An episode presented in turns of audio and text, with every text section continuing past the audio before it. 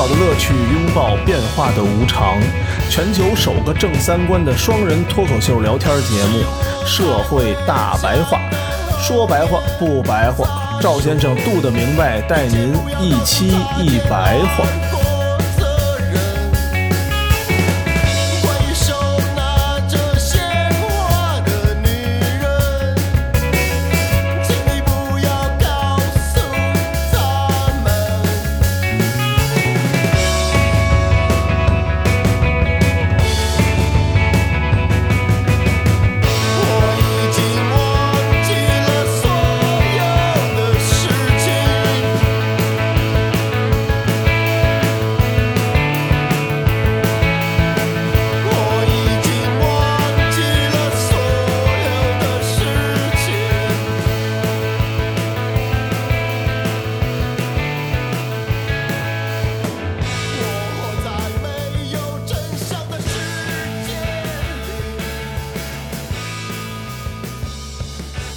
大家好，欢迎收听我们社会大白话，我是赵先生，对面的还是我们杜的明白。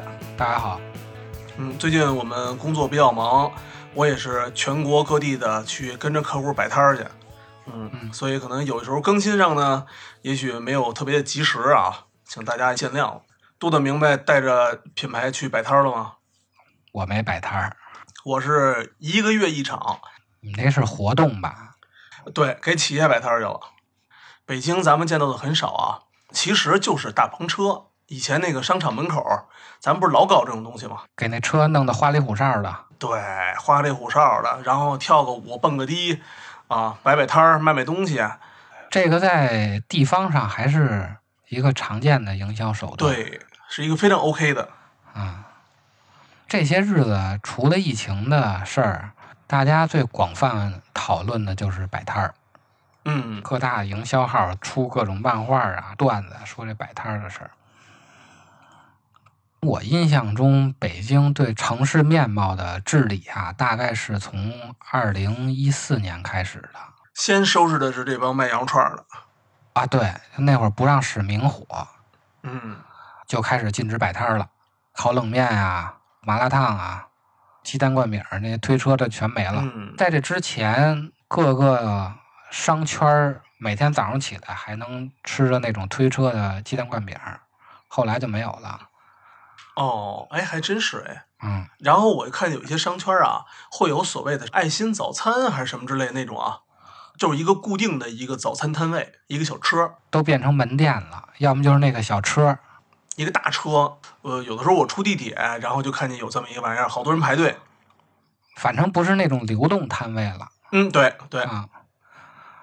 后来北京还出过一个禁止临街的非商业建筑开窗户嗯，叫做开墙打洞。啊，开墙打洞。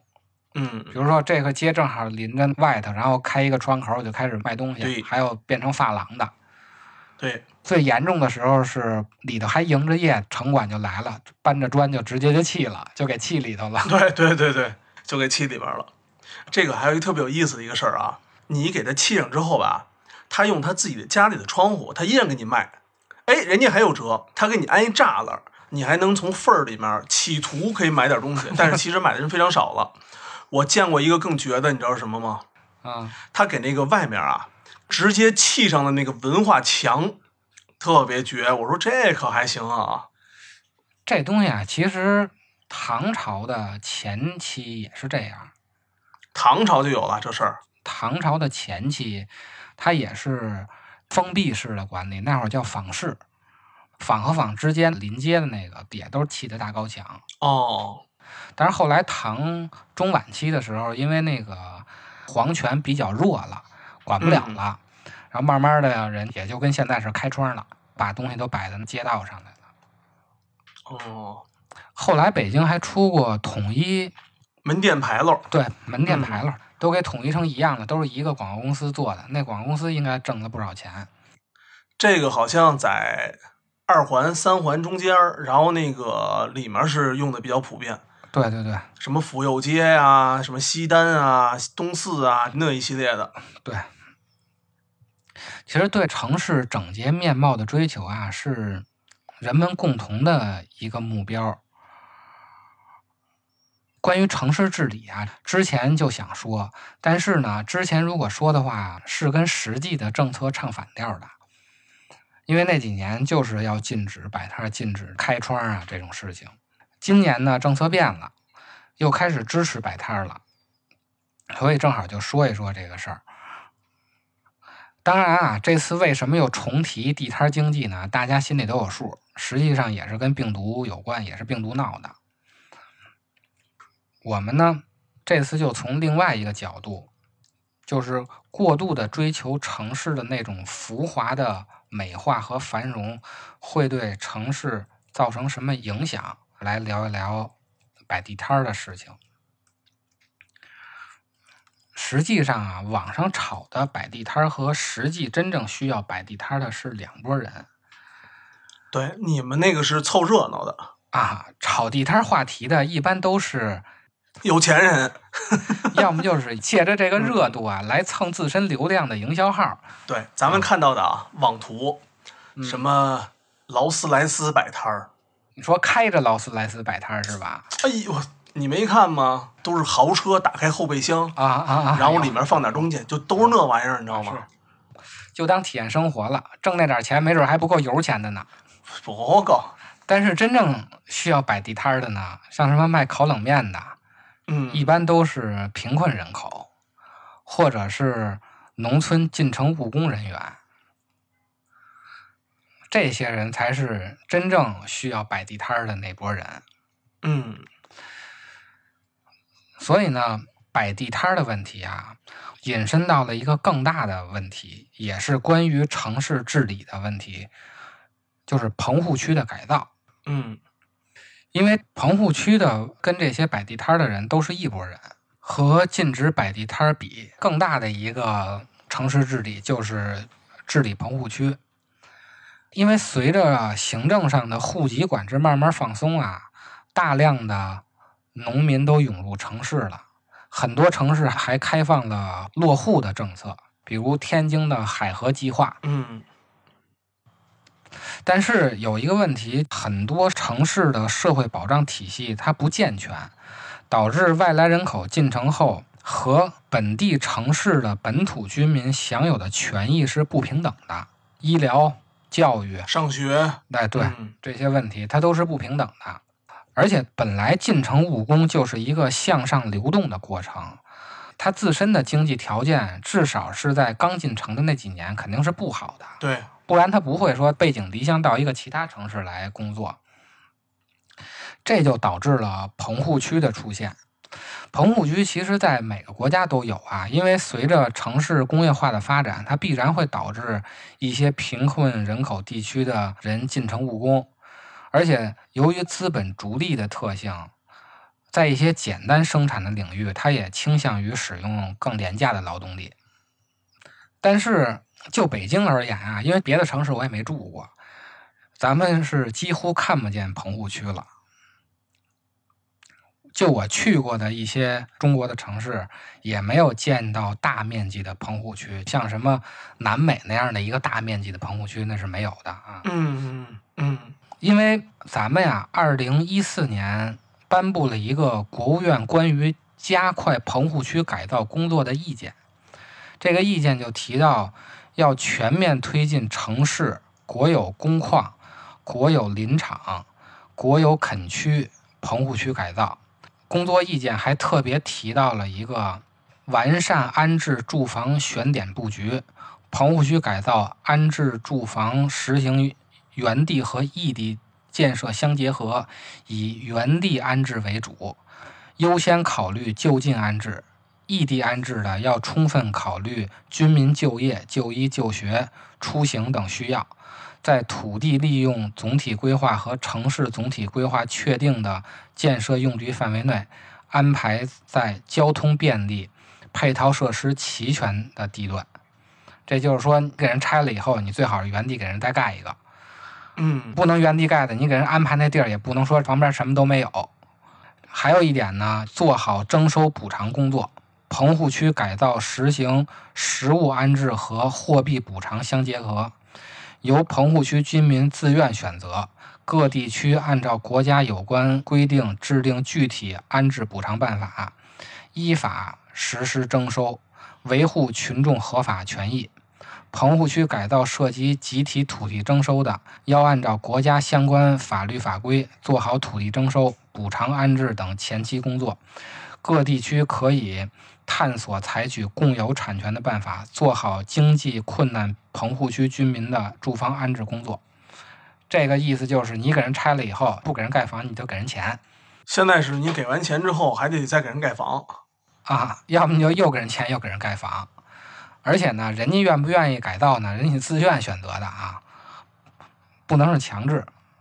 总的来说，这个工作意见就告诉大家，在棚户区的改造过程中，要确保人民的利益不受到损失，要尽到政府应尽的社会责任。但是啊，在实际执行的过程中，有些人就把它理解成为自己有了驱赶这些贫困人口的权利，而没有尽到应尽的责任。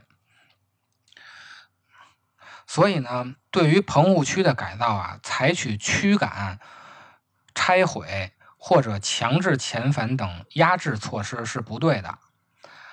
改造、翻新、补偿或者再安置等救助型的措施才是我们提倡的。说实话呀，咱们国家的农民，就像咱们上个系列说的，权利和义务是不对等的，它是义务大于了权利。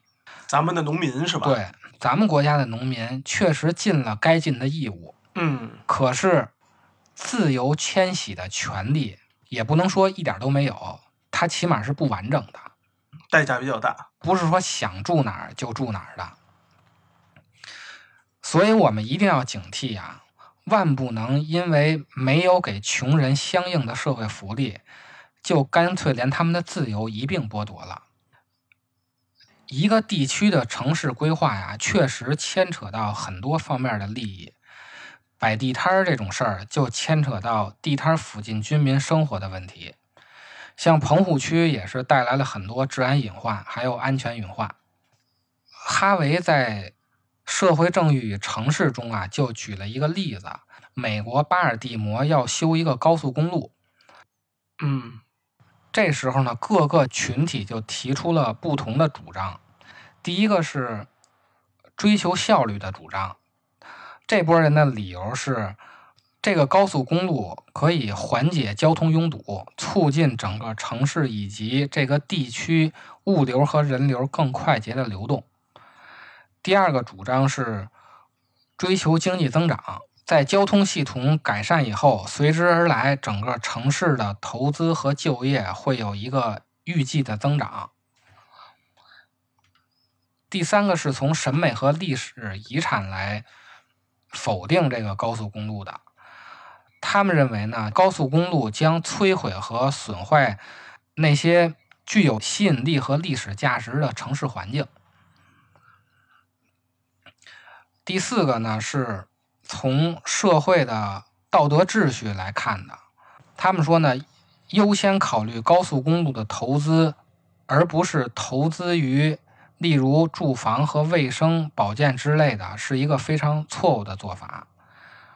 就是修高速公路其实是有利于有车那波人的，而没车的那波人其实是享受不到这个福利的。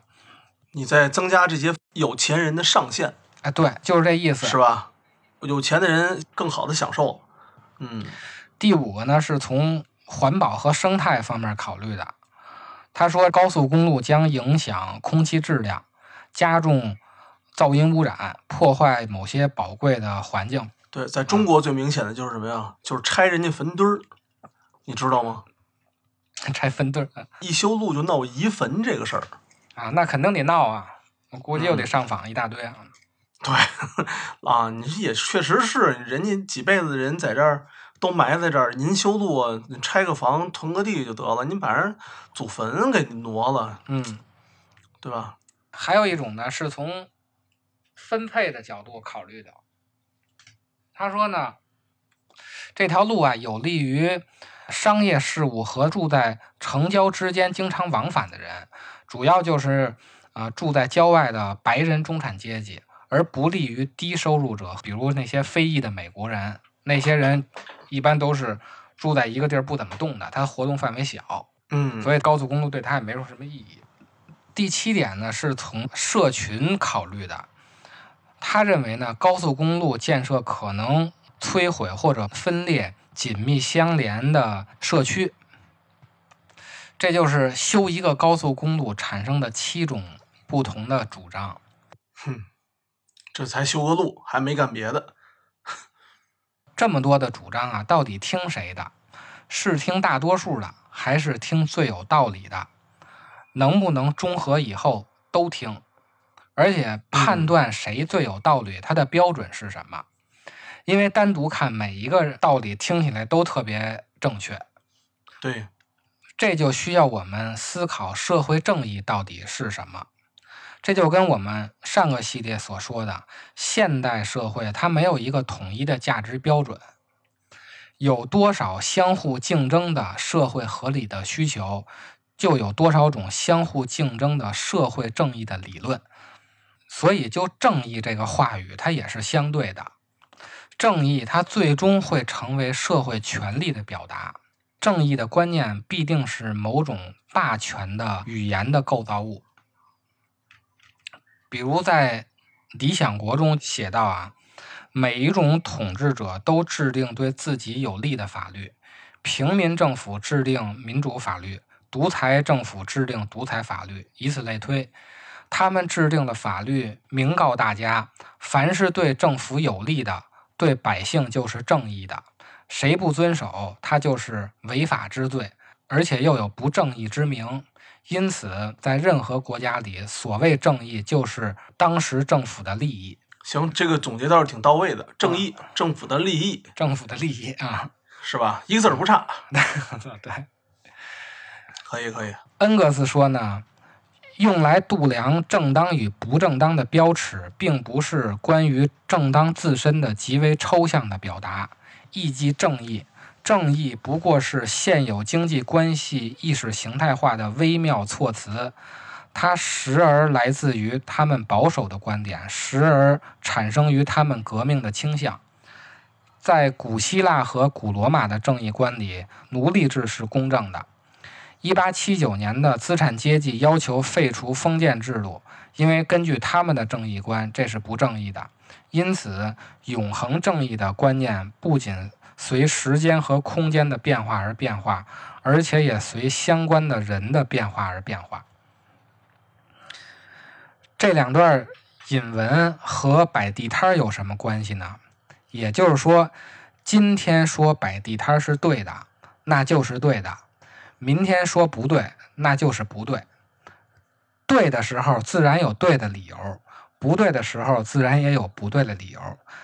领导怎么说，咱们就怎么干这就叫做正义。啊！对，今儿让你摆你就摆去，明儿不让你摆你去赶紧收摊儿啊！你就收摊儿，就干个别的，让你直播就直播去，哎，对，听话。当年呀、不管是禁止摆地摊儿还是棚户区改造，实际上都是一种城市的治理手段。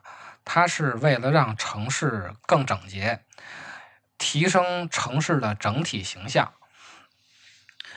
关于整体的城市改造和更新呀、一九六四年，英国的一个学者提出了一个词儿叫“绅士化”，或者翻译成“士绅化”。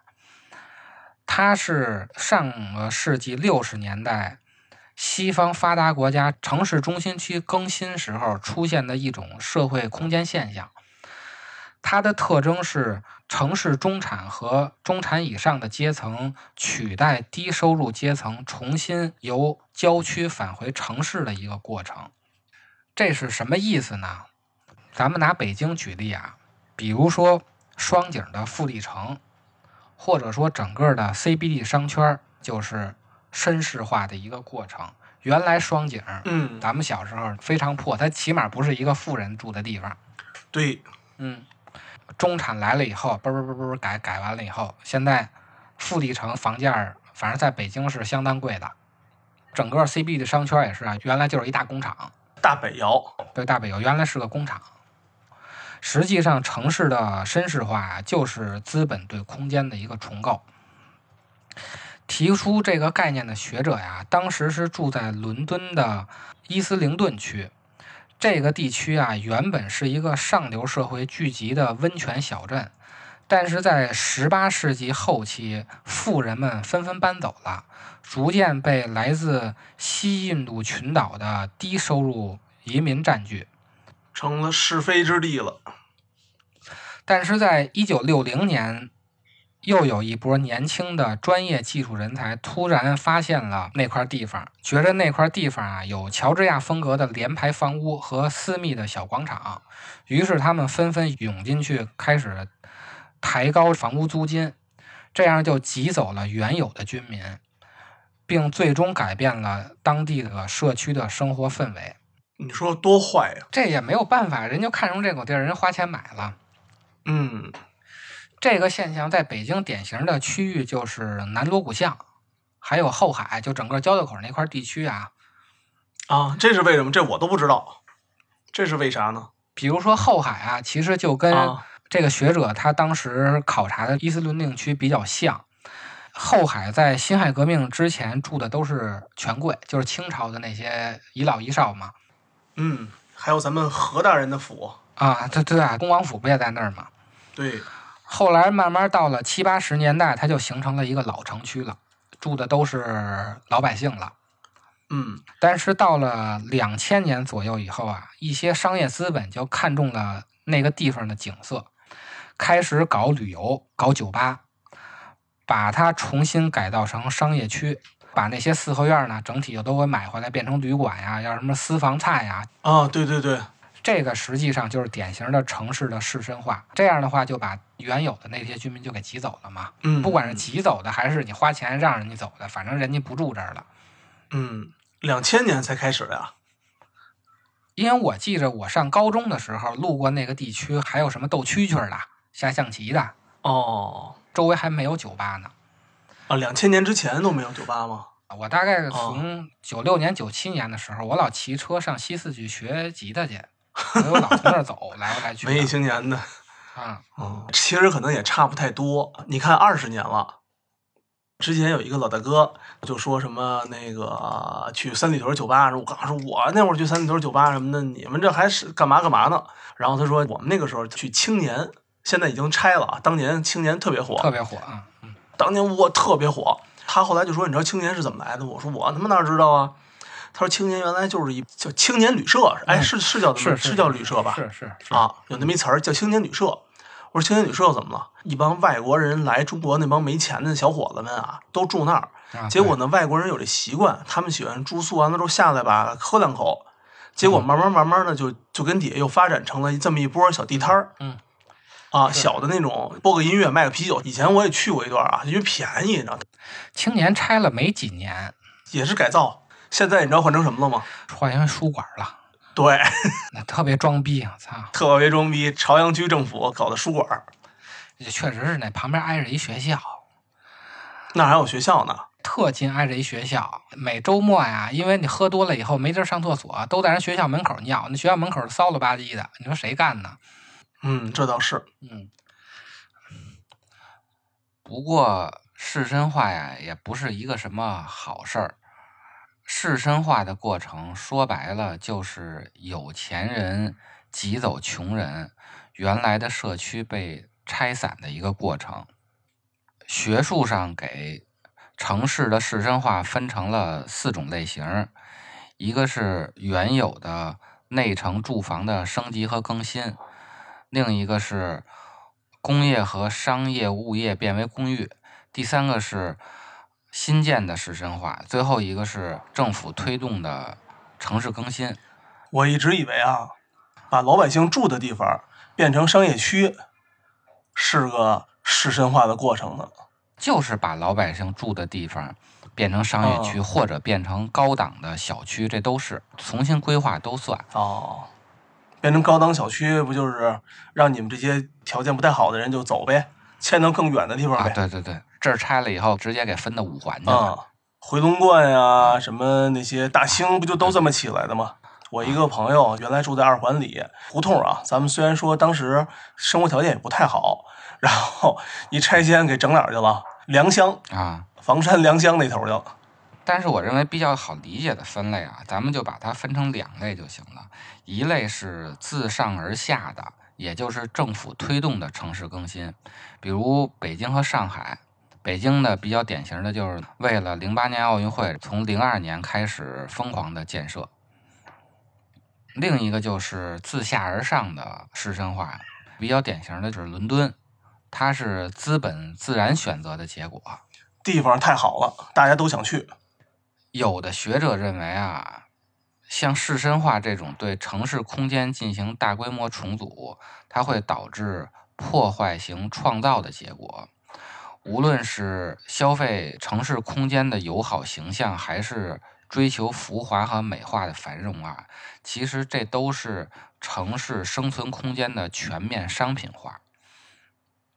城市呢，通过被资本的重组，城市空间作为一种形式被过度强调了，但是对于人的生存意义却被压抑了。说白了就是，虽然看起来很好看，但是它不太适合生活了。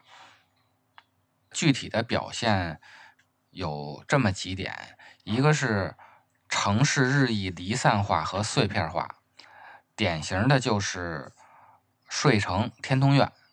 天通苑这种睡城，是不是应该各个城市都有啊？国外也有啊，咱们就举身边看得见、摸得着的这种居住、工作、教育、商业等功能的专业化和空间上的分割呀，使社区或者街区意义上的地块呈现出单一品质，从而相互对立。这个实际上就是资本为了追求更高的利润，不停的在各个空间流动、改造这个空间造成的。另外一个特点呢是失落的空间，典型的就是烂尾楼。造成这个原因，一个是因为商业投资它会出现一种周期性的兴衰，比如说原来这块地大家都看好，盖了一片楼，后来这块商业区不行了，嗯，自然就荒废了，他又出不了手歇菜了。啊。对，隆福寺其实就是这样，都说它是因为一场大火，对，也算一种周期性的兴隆福。寺确实是比较奇葩的一个地方了。都说大火破了风水，嗯，不管什么原因吧，它就有一个从火到不火的这么一个过程，或者盖到一半没钱了，放那儿好几年，这就是烂尾楼。还有一种情况，利益分割和规划产生的问题，比如说两个地产商，我划走了左边，他划走了右边，中间有一个旮旯没人要，最后我们看到的就是左边一个大商圈，右边一个大商圈，中间有一溜简易楼。